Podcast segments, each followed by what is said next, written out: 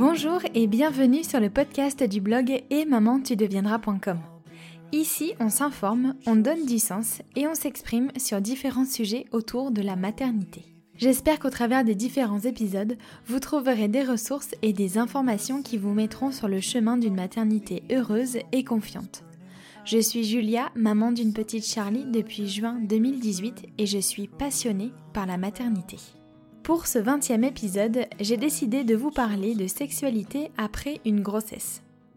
Ce sujet fait partie des nombreux sujets tabous du postpartum, d'où ma volonté d'en parler ici sur le podcast. Pour traiter au mieux de cette thématique, je suis partie à la rencontre de Laurence Blondel, sage-femme spécialisée en accompagnement postnatal, en traitement de la douleur et en sexologie. Ce fut une rencontre virtuelle puisque avec Laurence nous avons réalisé et enregistré cet épisode à distance puisque nous sommes en pleine pandémie du Covid-19. Dans cet épisode, Laurence nous parle des différentes étapes du postpartum et des bouleversements engendrés par le fait de devenir parent. Et elle nous éclaire aussi sur les changements physiologiques et hormonaux du corps de la jeune maman. C'est en partant de tous ces postulats que Laurence Blondel nous donne dans cet épisode des conseils et des clés concrètes qui, nous l'espérons, vous permettront de retrouver une sexualité respectée, consentante et épanouie. Si vous aimez le podcast Et Maman tu deviendras et que vous souhaitez le soutenir, n'hésitez pas à lui mettre 5 étoiles sur l'application que vous utilisez et un petit commentaire, ça me fera en plus super plaisir de vous lire. Sachez que c'est grâce à vos notes, à vos commentaires et à vos partages sur les réseaux sociaux que le podcast sera bien classé dans les applications et diffusé ainsi au plus grand nombre, alors merci à vous. Je vous laisse avec l'épisode en vous souhaitant une très bonne écoute. Alors bonjour Laurence. Bonjour. Merci d'être euh, d'être là. On est dans, dans, cet épisode à distance. C'est la première fois que je fais un épisode à distance avec euh, avec un invité, donc je vous remercie pour, euh, pour d'avoir accepté déjà. Écoutez, moi c'est aussi des grandes découvertes de, de, technologie et puis ça ça a du bon aussi. c'est aussi des apprentissages. C'est très bien. Exactement. Alors ensemble, Laurence, dans cet épisode, on va parler euh, de la sexualité après un accouchement, après avoir eu un bébé. Euh, mais avant qu'on aborde ce sujet ensemble, je vais vous laisser vous présenter, s'il vous plaît. Alors, je m'appelle donc Laurence Blondel, je suis sage-femme depuis euh, plus de 30 ans aujourd'hui. Rapidement, j'ai été euh, intéressée dès que l'ouverture sur la rééducation du périnée a été, euh, ont été des compétences euh, ouvertes aux sages-femmes. Je me suis vite intéressée à ce sujet mhm. et je me suis vite formée en fait dans les années 94-95. J'ai à l'époque ouvert mon cabinet et j'ai eu un immense plaisir de redécouvrir une autre dimension de mon métier avec cette prise en charge en postnatal, cette prise en charge sur des pathologies périnées, sur des pathologies urinaires. Et puis j'ai eu la chance aussi de découvrir que je pouvais travailler avec des femmes de tous les âges. Et ça, ça a été euh, pour moi une grande mmh découverte et un grand bonheur aussi. Donc euh, c'est resté toujours en filigrane dans, dans ma carrière. Puis la, de la sexo euh, en même temps, des formations, des congrès, tous ces sujets m'ont toujours euh, passionnée. Mmh et quand je suis arrivée en Haute-Savoie il y a dix ans, je me suis réinstallée en libéral avec euh, un deuxième métier que je venais d'apprendre depuis quelques années où j'ai fait une formation en, en toucher massage avec l'école Savatowski. Et du coup en tant que praticien toucher massage je voulais développer aussi ce, ce côté-là et je me suis installée essentiellement pour faire euh, de la rééducation qui s'est ouvert bah, de plus en plus sur la gynéco, la prise en charge postnatale, les sorties. Euh, aujourd'hui, je m'occupe aussi des, patientes qui sortent de maternité hein, sur les mmh suivis à domicile en postnatal. Beaucoup de formations d'allaitement. Donc aujourd'hui, je dirais que je suis assez spécialisée, ou en tout cas que mon activité, elle est extrêmement centrée sur cette période de postnatal qui pour moi est une période euh, extrêmement intéressante, extrêmement fragile, mm. une période qui est aussi euh, pleine de doutes, pleine de questions, mm. une étape dans la vie d'une femme qui est assez compliquée et en même temps qui n'a rien de grave, mais mm. qui est je dirais, je dis souvent à mes patientes, c'est pas très grave, il n'y a rien de très grave, mais c'est un peu douloureux, un peu difficile et surtout très inconfortable de traverser cette période-là. Et qu'en plus, on a un peu l'impression que tout le monde s'en fout. C'est pas des, c'est pas une période dont les professionnels de santé s'occupent le plus. Et puis dans la société en général, hein, on s'est beaucoup occupé des mamans quand elles sont enceintes, on les a beaucoup chouchoutées avec leurs gros bidons. Et puis tout d'un coup, euh, elles sont un peu dans un, un espèce de no man's land qui, moi, m'a beaucoup touchée, peut-être par expérience euh, personnelle aussi. Moi, je, voilà, dans ma vie, j'ai eu euh, une grossesse et un très bel accouchement de deux garçons, donc des jumeaux. Mais j'ai vraiment aussi euh, perçu cette période. Mm. De, fragilité particulière. Et ben moi aujourd'hui voilà, c'est un petit peu comme ça que je vis ma profession, c'est comme ça que je vis dans mon cabinet au quotidien et avec toute une, orientation aussi sexo, surtout par rapport à la prise en charge de la douleur. Mmh, d'accord. On se retrouve effectivement sur, sur cet accompagnement du postnatal qui est un peu laissé pour compte. Moi, je vous rejoins complètement là-dessus. Et voilà, le but du, podcast et, et, du blog que j'anime, c'est finalement d'aider les femmes à traverser cette période inconfortable pour qu'elles le soient le moins possible. Et euh, du coup, voilà, dans, dans, cette, dans cet épisode, euh, j'avais vraiment envie qu'on aborde ensemble le sujet de la, de la sexualité parce que je trouve que, et on en a parlé ensemble juste avant d'enregistrer de, d'enregistrer cet épisode, que c'est un sujet qui est très tabou encore aujourd'hui en France, dont on parle peu.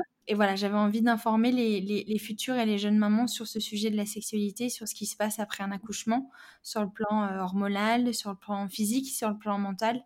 Et puis, euh, voilà, les informer sur comment euh, retrouver une intimité, une vie sexuelle épanouie après, après avoir eu un bébé.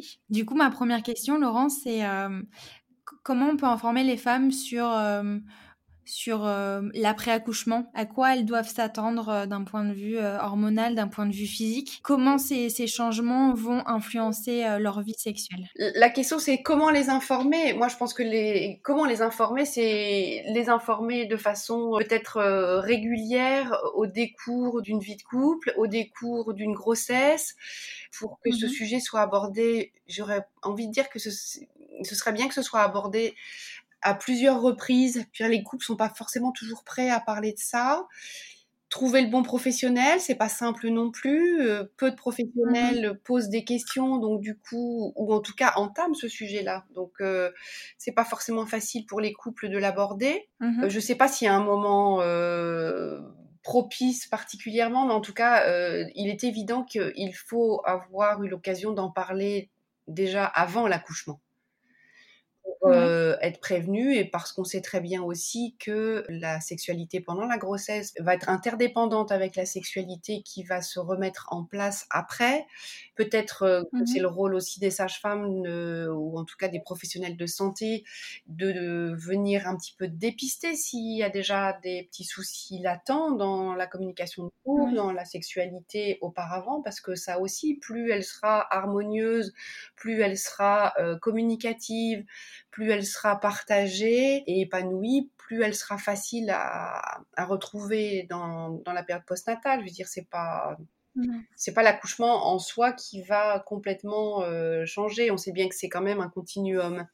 Donc on a du dépistage à faire, c'est une évidence. Et puis euh, oui, en parler et puis euh, bah, expliquer. En tout cas, les changements physiologiques Hein, les sages-femmes, il euh, faut bien replacer le, travail de la sage-femme, et je pense que ça, c'est vraiment au cœur de notre métier, de, de replacer la physiologie au cœur de notre métier.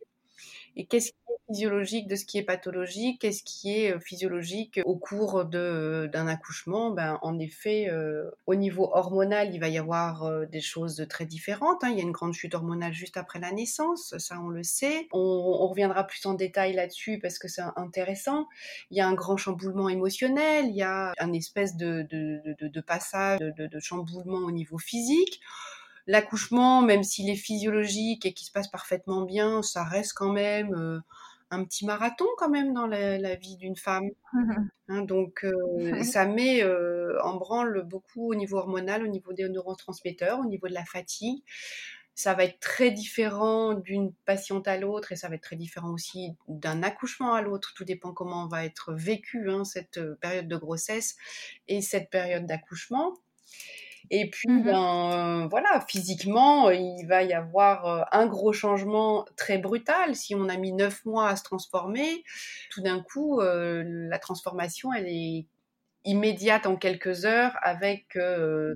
ce ventre tout flasque, ces sensations particulières, ce vagin et mmh ce périnée qui va être distendu et avec des sensations très particulières qu'on a pour un premier bébé jamais vécu auparavant et on c'est difficilement explicable tant qu'on ne l'a pas vécu.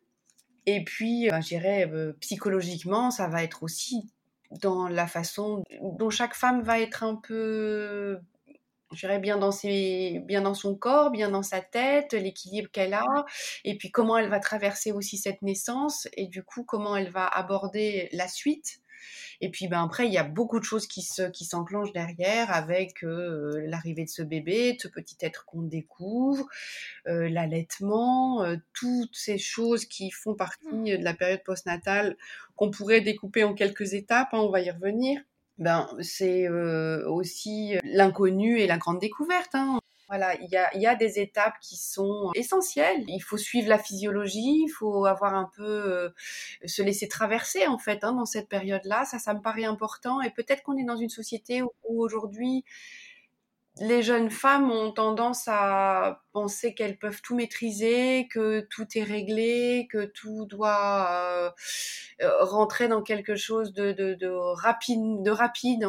On a mis beaucoup un couvercle, on ne parle que très peu de ces jeunes femmes euh, dans cette période postnatale très particulière et un peu mmh. vulnérable, pas forcément hyper glamour on se retrouve quand même dans un état physiologique et un état euh, psychologique assez particulier. Or, on véhicule beaucoup l'image euh, des jeunes femmes, euh, toutes maquillées, toutes belles, toutes remises sur pied dans les médias, hein, avec leur bébé tout sourire dans les bras. La réalité n'est pas tout à fait celle-là. Et autant on a beaucoup parlé de toutes les les étapes ou, toutes ces transformations de grossesse. Et peut-être aussi par pudeur, euh, on oublie souvent de, de, parler de cette période postnatale, de l'importance d'être extrêmement entourée. Or, aujourd'hui, c'est un fait de société aussi. Les femmes sont très seules dans cette période postnatale. Il hein. ne faut pas oublier que dans certaines, euh, dans certaines ethnies, c'est des périodes où on se retrouve qu'entre femmes hein, et où on, est très très aidé. Et ça, je pense que c'est très porteur. On voit une très grande différence hein, selon les origines de nos patientes, nous, vraiment par rapport à tout ce qui est installé au niveau social. Moi, je travaille dans une région, par exemple, où euh, beaucoup de jeunes couples sont très seuls parce qu'en fait, ils sont un peu expatriés ici, euh, sans famille, et que ça pose vraiment euh, plus de soucis. C'est l'entraide et, l'entourage et pas dans notre culture, et c'est vraiment un grand dommage dans cette période-là.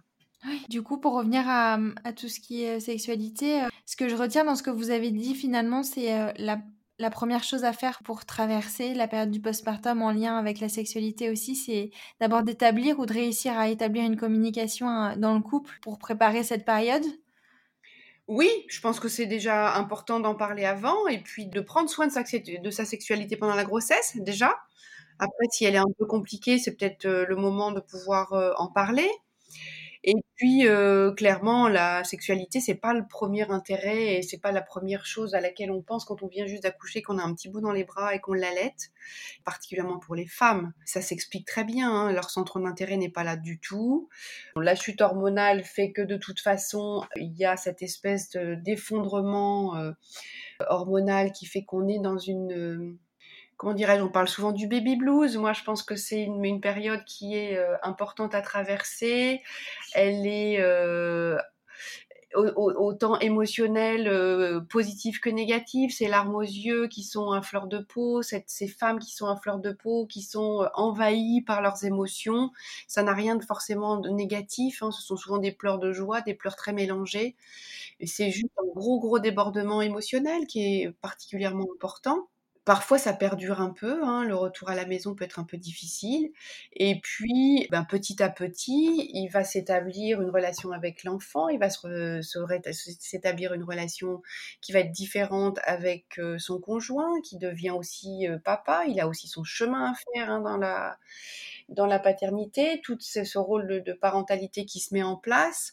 Peut-être qu'on pourrait conseiller à tous ces jeunes couples de commencer déjà par renouer, je dirais, dans l'entraide, dans le, le, toucher, dans le câlin, dans des choses qui sont pas forcément euh, la sexualité comme on l'imagine, mais en tout cas, je pense que ça fait partie des, des prémices et c'est très important. Et ça fait partie aussi de la sexualité. Une sexualité, c'est pas forcément une sexualité trash euh, où euh, on s'éclate et où il y a forcément un rapport sexuel abouti et avec pénétration. Hein. On peut, ne serait-ce qu'un regard, des caresses, un toucher, le baiser, tout ça, ça fait partie de la sexualité. Hein. Et c'est comme ça qu'il faut vraiment euh, peut-être envisager de, de reprendre euh, et de renouer dans le couple. On pourrait parler de slow sex, on pourrait parler de... Un peu comme à l'adolescence finalement. Ce serait bien que les jeunes couples puissent euh, revenir à, leurs prémices, comme s'ils s'étaient jamais connus, comme dans un ancien temps où on, on, on s'interdisait certaines choses euh, tant qu'on on, était, on, ne se connaissait pas assez ou qu'on n'était pas encore en relation de couple et encore mariés, hein, euh, on, peut remonter dans les siècles en arrière, c'est peut-être redécouvrir en fait, se redécouvrir l'un à l'autre et redécouvrir vraiment tous les gestes basiques qu'on a découverts quand on était tout jeune et revenir à euh, des câlins euh, simples, être dans cette, cette proximité physique qui n'est pas forcément orientée sexualité, mais qui en tout cas est très importante. Et c'est par là que ça, ça renoue. Et puis, ben, parler hein, de chacun, de ses attentes, de ses désirs, de ses craintes. Euh, les femmes craignent beaucoup quand même hein, euh, oui. par rapport à, à leur reprise oui. de sexualité. Physiquement? Je pense que c'est pas forcément physique. Il peut y avoir une crainte de la douleur, il peut y avoir une crainte de ne pas se retrouver comme avant, d'avoir peur de plus rien ressentir dans la sexualité, par exemple, parce qu'il y a un bébé qui est passé par là et qu'on a l'impression d'être complètement distendu et que qu'on n'a plus de sensations comme avant. Mais ça peut être aussi des craintes par rapport à ne plus plaire à l'autre. La dimension de l'image corporelle, elle est, elle, elle est vraiment importante aussi. Hein. Mmh on a souvent, enfin les, les, jeunes femmes ont souvent une, une vision d'elle-même qui est euh, pas forcément euh, très positive. Ça, ça va dépendre beaucoup aussi hein, de la, dans, la, reprise de la sexualité. Ça va forcément être un outil majeur hein, dans, le, dans, dans, la façon dont la femme va réaborder sa sexualité ou sa possibilité de retrouver, euh, d'aller vers l'autre. Si elle a une très très vilaine image d'elle et qu'elle se trouve toute grosse, toute moche, toute flasque, et c'est c'est assez difficile. Ça peut être l'inverse aussi, hein, d'ailleurs. Hein. Il peut y avoir euh, une difficulté hein, par rapport euh, aux hommes en face de, de ce corps qui, qui, est très changé aussi. Comment? il y a vraiment deux dimensions. Il y a vraiment cette dimension euh, psychologique et cette dimension physique, hein, réelle aussi. Dans les enjeux de la sexualité, vous voulez dire? Oui, oui, oui, tout à fait. Oui. Dans les, Ouais. dans, enfin, ça va être des craintes de, de tout ordre. Et, et tout va être relativement interdépendant. Et c'est toujours interdépendant aussi avec le, la naissance. Je veux dire, c'est, c'est un, c'est Oui. vraiment un continuum. C'est vraiment une histoire de vie. Donc, euh, moi, je me rends compte que les, les difficultés de reprise de la sexualité chez mes patientes, elles sont souvent liées à des accouchements qui ont été difficiles, à des douleurs qui sont encore Ouais. présentes, à des gestes qui Ouais. peuvent avoir été un peu euh, difficiles à, à digérer. Euh, ça peut être aussi Mhm. pour les, les images euh, qu'ont les, les pères en tête aussi. Ces, Ouais. ces hommes qui euh, sont pas toujours pré- bien préparés à, à tout ça non plus. Ouais. On a quand même une idée assez idéaliste de la naissance et euh, de l'arrivée d'un bébé. C'est pas toujours Mm. euh, la réalité d'une salle d'accouchement. Oui, non, c'est. Donc, du coup, les, les- certains pères, certains hommes hein, peuvent être euh, assez choqués aussi par certaines images, euh, d'avoir vu leur, euh, leur bien-aimé dans la souffrance, Oui. d'avoir vu aussi, je dirais, des, au niveau physique, quoi, de, de- de- d'avoir été, eu des atteintes physiques, voilà. Ça peut être euh, des, des atteintes physiques, euh, ne serait-ce que sur un peu de saignement, une déchirure, euh, des choses comme ça. Et du coup, Oui, oui. ça casse l'image, ça casse tous les fantasmes. hein. Donc euh, ça aussi, il faut être prudent. Moi, je pense qu'il faut, il faut avoir une certaine prudence en, en salle de naissance par rapport à ce qu'on visuel, enfin à ce qu'on peut voir et à ce qu'on peut autoriser un papa à voir. Donc rien n'est interdit, mais tout dépend comment les choses vont être amenées. Ça peut être, ça peut parfois être traumatisant pour certains hommes. Ils sont pas toujours prêts. Ouais. Ah oui, je suis d'accord. Et donc oui, euh, se préparer et en parler par la suite euh, s'il y a eu euh, petit ou, grand traumatisme par rapport à par rapport à la naissance. Oui, je pense que c'est très important d'avoir un suivi et d'avoir des moments où on puisse, avec un mot très à la mode, mais c'est vraiment ça. Il faudrait que chacune puisse vraiment débriefer par rapport à, à son vécu de, de la naissance, à ce qu'elle, à pouvoir déposer les choses, à pouvoir faire un peu le clair dans, dans, dans le couple et puis de pouvoir le partager avec une tierce personne. C'est bien d'avoir un médiateur autour de ça qui puisse aider chacun à poser les choses et à pouvoir dire comment il a vécu ce moment et comment il aborde le reste. Euh, peut-être que par rapport à la sexualité, c'est difficile, on a toujours du mal à retrouver les, les hommes dans nos cabinets en consultation. Je pense qu'on devrait plus les voir, d'où l'intérêt de l'accompagnement global. Hein, quand on peut avoir les couples en postnatal, c'est beaucoup plus intéressant parce que chacun peut déposer aussi euh, ses craintes, euh, son regard sur l'autre et c'est beaucoup plus facile quand il y a un professionnel de santé qui est à l'écoute en face parce que chacun peut euh, exprimer et que ça pourrait peut-être aider hein, euh, et non, non pas que chacun reste dans ses attentes dans son et dans, ses idées reçues. On revient à la base de toute façon euh, de d'une santé sexuelle et d'une sexualité de couple qui fonctionne bien, c'est tout passe par la communication essentiellement. Donc si c'était déjà difficile d'en parler avant, ça prend une grande part, la communication prend vraiment une grande part dans cette remise en route de, de, de, sexualité. Il faut que chacun puisse mmh poser son désir, son non-désir, l'image qu'elle en a, le, les attentes, ses limites aussi. Je pense que c'est important qu'une femme puisse, par exemple, poser ses limites ça pourrait, c'est souvent ça. Hein. Moi, j'entends souvent euh, mes patientes me dire euh, oui, mais moi, je referais bien un câlin, mais j'ai trop peur euh, qu'il ait trop envie d'aller plus mmh loin. Ça m'est difficile. moi, j'ai pas vraiment envie de sexe, mais j'aimerais bien qu'il me prenne dans les bras. J'aimerais qu'il me câline. sauf que je sais très bien, s'il me mmh câline, ben, il va avoir envie. Il a déjà été frustré dans le dernier trimestre de la grossesse parce que ça fait quatre mois, ça fait cinq mois qu'on n'a pas fait l'amour. Vous comprenez S'il commence à faire ça, ça va être difficile parce que je vais le frustrer. Il y a tout phénomène hein, de, autour de ça et s'autoriser à pouvoir euh, poser, euh, poser ses limites. Je pense que les femmes ont besoin de poser leurs limites. Finalement, de tout ce qu'on...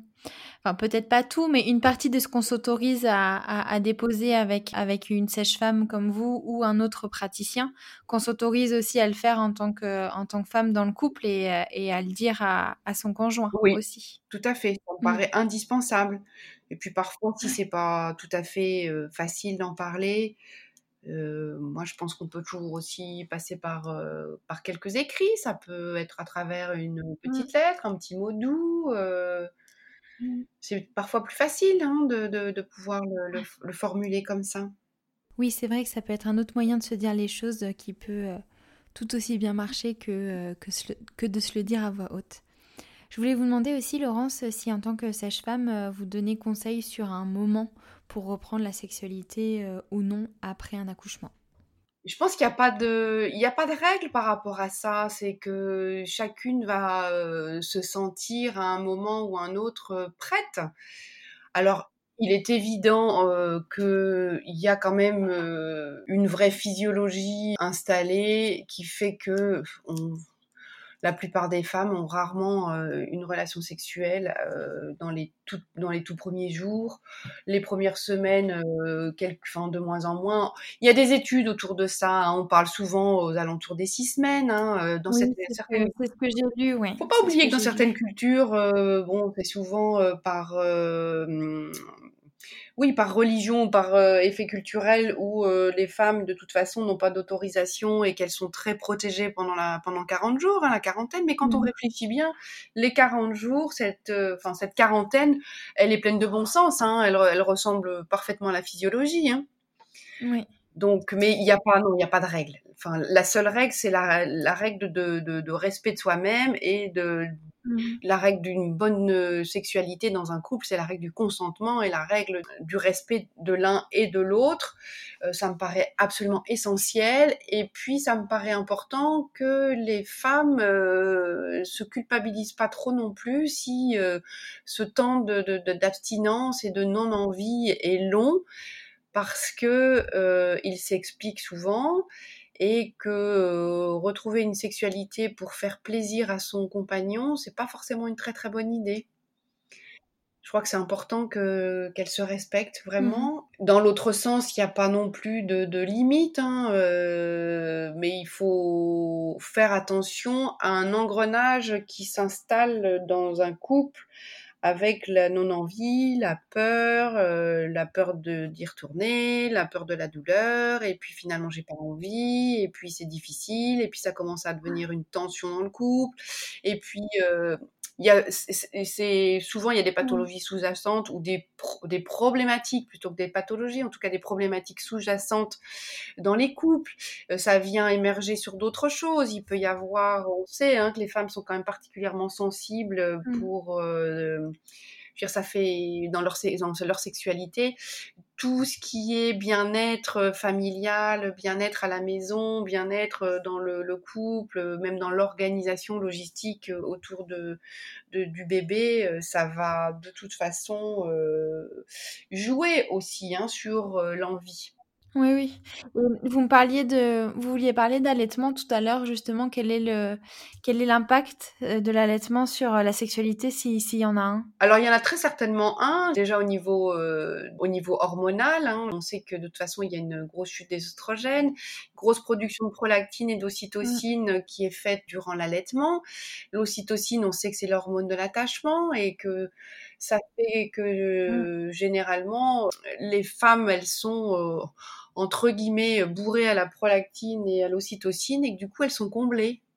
Et qu'elles ont souvent beaucoup moins de besoins. Elles sont, euh, elles sont comblées avec, euh, avec tout, enfin, leurs neurotransmetteurs, avec euh, la noradrénaline, avec la dopamine, avec l'allaitement, et que cette hormone de mmh l'attachement qui est à des taux très élevés pendant le, l'allaitement, euh, souvent, oui, ça, fait des femmes qui sont assez, assez comblées d'une autre façon, donc il y a moins de place, il y a moins euh, cette envie, il y a moins ce besoin, euh, ce qui fait souvent une libido un, un, petit peu plate et un petit peu au ras des chaussettes. Mmh Il peut y avoir un impact par rapport à l'image de la poitrine aussi, hein, alors qui peut être très positif comme négatif, qui peut impacter euh, l'homme comme la femme, euh, ce sein qui euh, n'est plus un sein érotique mais qui devient un sein nourricier, l'écoulement de lait, ça peut être des craintes pour les femmes d'avoir des écoulements de lait ou d'être inconfortable pendant la sexualité, pendant le rapport sexuel, leur sein devient moins érotique, peut-être moins réactif aussi, parfois douloureux, mmh hein, parfois certaines femmes n'ont pas du tout envie hein, qu'on leur touche les seins pendant l'allaitement, c'est un, peu, un peu difficile. Comme ça peut être l'inverse, ça peut être aussi un fantasme, ça peut être très excitatoire aussi pour, pour les hommes euh, de d'avoir euh, cette belle poitrine plantureuse chez leur, euh, leur conjointe. Il n'y a, y a, rien de, y a rien de prédéterminé, hein, c'est vraiment une... pour moi, c'est tellement différent d'une femme à l'autre, d'un couple à l'autre, voire même peut-être d'une naissance à l'autre. On peut, on peut vivre de façon très différente. Euh, concrètement, enfin, alors il n'y a particulièrement pas de, il n'y a aucune contre-indication à une vie sexuelle en allaitant. On soit bien d'accord. Oui, oui. La deuxième chose qui va être importante euh, à savoir aussi, particulièrement sur les allaitements qui se prolongent un peu, c'est que d'un point de vue purement hormonal, il y a une diminution de l'oestrogène et que toutes les patientes qui, toutes les femmes qui allaitent ont euh, physiologiquement, et j'insiste bien, hein, physiologiquement, une sécheresse vaginale toute relative, mais qui est existante. Donc ça, c'est peut-être quelque chose aussi qu'on oublie beaucoup de dire aux femmes euh, quand elles ont euh, dans leur période d'allaitement hein, et que du coup c'est une sécheresse vaginale qui est euh, qui est hormonale et qui est constante et qui n'a strictement rien à voir. Hein. c'est vraiment un état hormonal, c'est un état corporel particulier de, de l'allaitement. Et ça n'a strictement rien à voir avec une histoire de, euh, de lubrification, d'envie, de désir. C'est pas du tout le même phénomène. Hein. Là, on parle vraiment de ce, ce transjuda qui est, euh, qui est présent. Hein. Donc, c'est très important de savoir que, entre guillemets, euh, si, ça, si, si c'est moins confortable que d'habitude, ben, c'est tout à fait normal. Et je pense qu'aujourd'hui, on ne devrait plus laisser les jeunes femmes euh, en postpartum et euh, allaitantes, enfin ça c'est euh, pour ma part, euh, sans leur proposer d'emblée et leur conseiller en tout cas d'utiliser des lubrifiants, d'utiliser des, des, des, gels hydratants hein, pour mmh justement donner un confort plus important et de bien, bien je redis bien, hein, de faire bien cette différence, ça n'a strictement rien à voir avec une histoire d'excitation, de désir et de lubrification. C'est vraiment un état physiologique de la muqueuse. La muqueuse vaginale d'une femme qui allait a une couleur, une texture et une trophicité très particulières. Hein, donc euh, voilà, ça, ça fait partie des choses qui sont importantes à savoir. Et puis, on peut tout à fait y remédier de façon très simple. Oui. Oui, oui, oui, c'est sûr. Du coup, j'avais une dernière question pour vous, Laurence. C'est une question euh, générale que je pose à mes, à mes invités euh, en fin d'épisode. Euh, c'est quels sont les conseils que vous aimeriez donner aux, jeunes femmes et aux jeunes mamans qui nous écoutent pour voilà, les, les accompagner dans, dans cette question de la sexualité, dans comment retrouver une vie sexuelle qui, qui leur correspond et qui leur aille? Alors peut-être qu'un des premiers conseils, ce serait de, de, ne pas rester seul avec ces questions et de d'en parler, de trouver le professionnel mmh. de santé qui euh, le mieux placé. Moi, je pense que cette période de postnatal, il y a beaucoup de questions et c'est important d'avoir le réflexe de rappeler sa sage-femme, de rediscuter avec les sages-femmes parce que je pense que c'est certainement la profession qui la, la, la, personne de proximité auquel on pense pas toujours et qui peut aborder tout, ces, tout ce type de sujet et puis qui renvoie hein, si elle n'est pas à l'aise avec ça ou qu'elle a qu'elle a pas de réponse euh, on travaille tout en réseau on travaille tout en lien on peut aussi rebasculer sur des, des personnes des personnes plus compétentes hein, si on n'est pas à même de répondre. Mmh. qu'est-ce que je pourrais donner aussi? De se respecter beaucoup hein, de il faut avoir euh, se faire peut-être aussi aider à toute la connaissance euh, corporelle. Euh, c'est souvent un moment de redécouverte de son corps. Euh, il mmh faut peut-être être accompagné pour oser aller voir avec un miroir, pouvoir redécouvrir ses sensations. Ça, ça, peut être aussi guidé. Peut-être qu'il faut être un peu patient euh, des deux côtés, avoir beaucoup de communication, ça me semble évident. Il faut renouer euh, dans euh, l'affectif, hein, peut-être réinventer une nouvelle sexualité dans cette, euh, dans cette période particulière qui pourrait être euh, un slow sex, des gestes euh, progressifs, de, de renouer avec le toucher, avec le câlin, avec mmh toute la gestuelle affective. Ça me paraît indispensable de pas rester, en tout cas, dans la crainte d'être en proximité physique avec son compagnon par peur de, de, de l'attente sexuelle de l'autre. Je pense que c'est très important oui. de, de, de, pouvoir cultiver justement toute cette ces gestes d'affection, même oui. si on n'a pas de, de, vie sexuelle à proprement dite, parce que l'affection et le toucher fait partie de la sexualité. C'est très important. Oui. Mmh et puis, oui, moi je pense que ça peut être une période où c'est intéressant de d'ouvrir un petit peu son esprit, d'être euh, puis d'être très inventif dans un couple, de, de pouvoir euh, retrouver euh, entre guillemets une, une, petite jeunesse, un petit moment d'adolescence où on peut mmh. on peut jouer à la, à, la, sexualité de façon différente complètement. Ouais, très bien, parfait. Merci beaucoup Laurence. Eh bien de rien, c'était avec grand plaisir. Voilà, c'est la fin de cet épisode. J'espère qu'il vous aura plu et qu'il vous sera utile. Si vous pensez qu'il peut être utile à d'autres parents, n'hésitez pas à le faire circuler sur vos réseaux sociaux.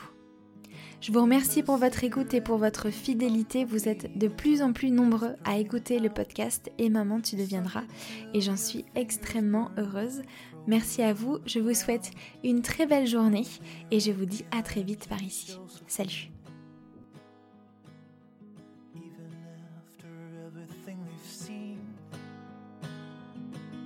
sterile room with blinding lights and faces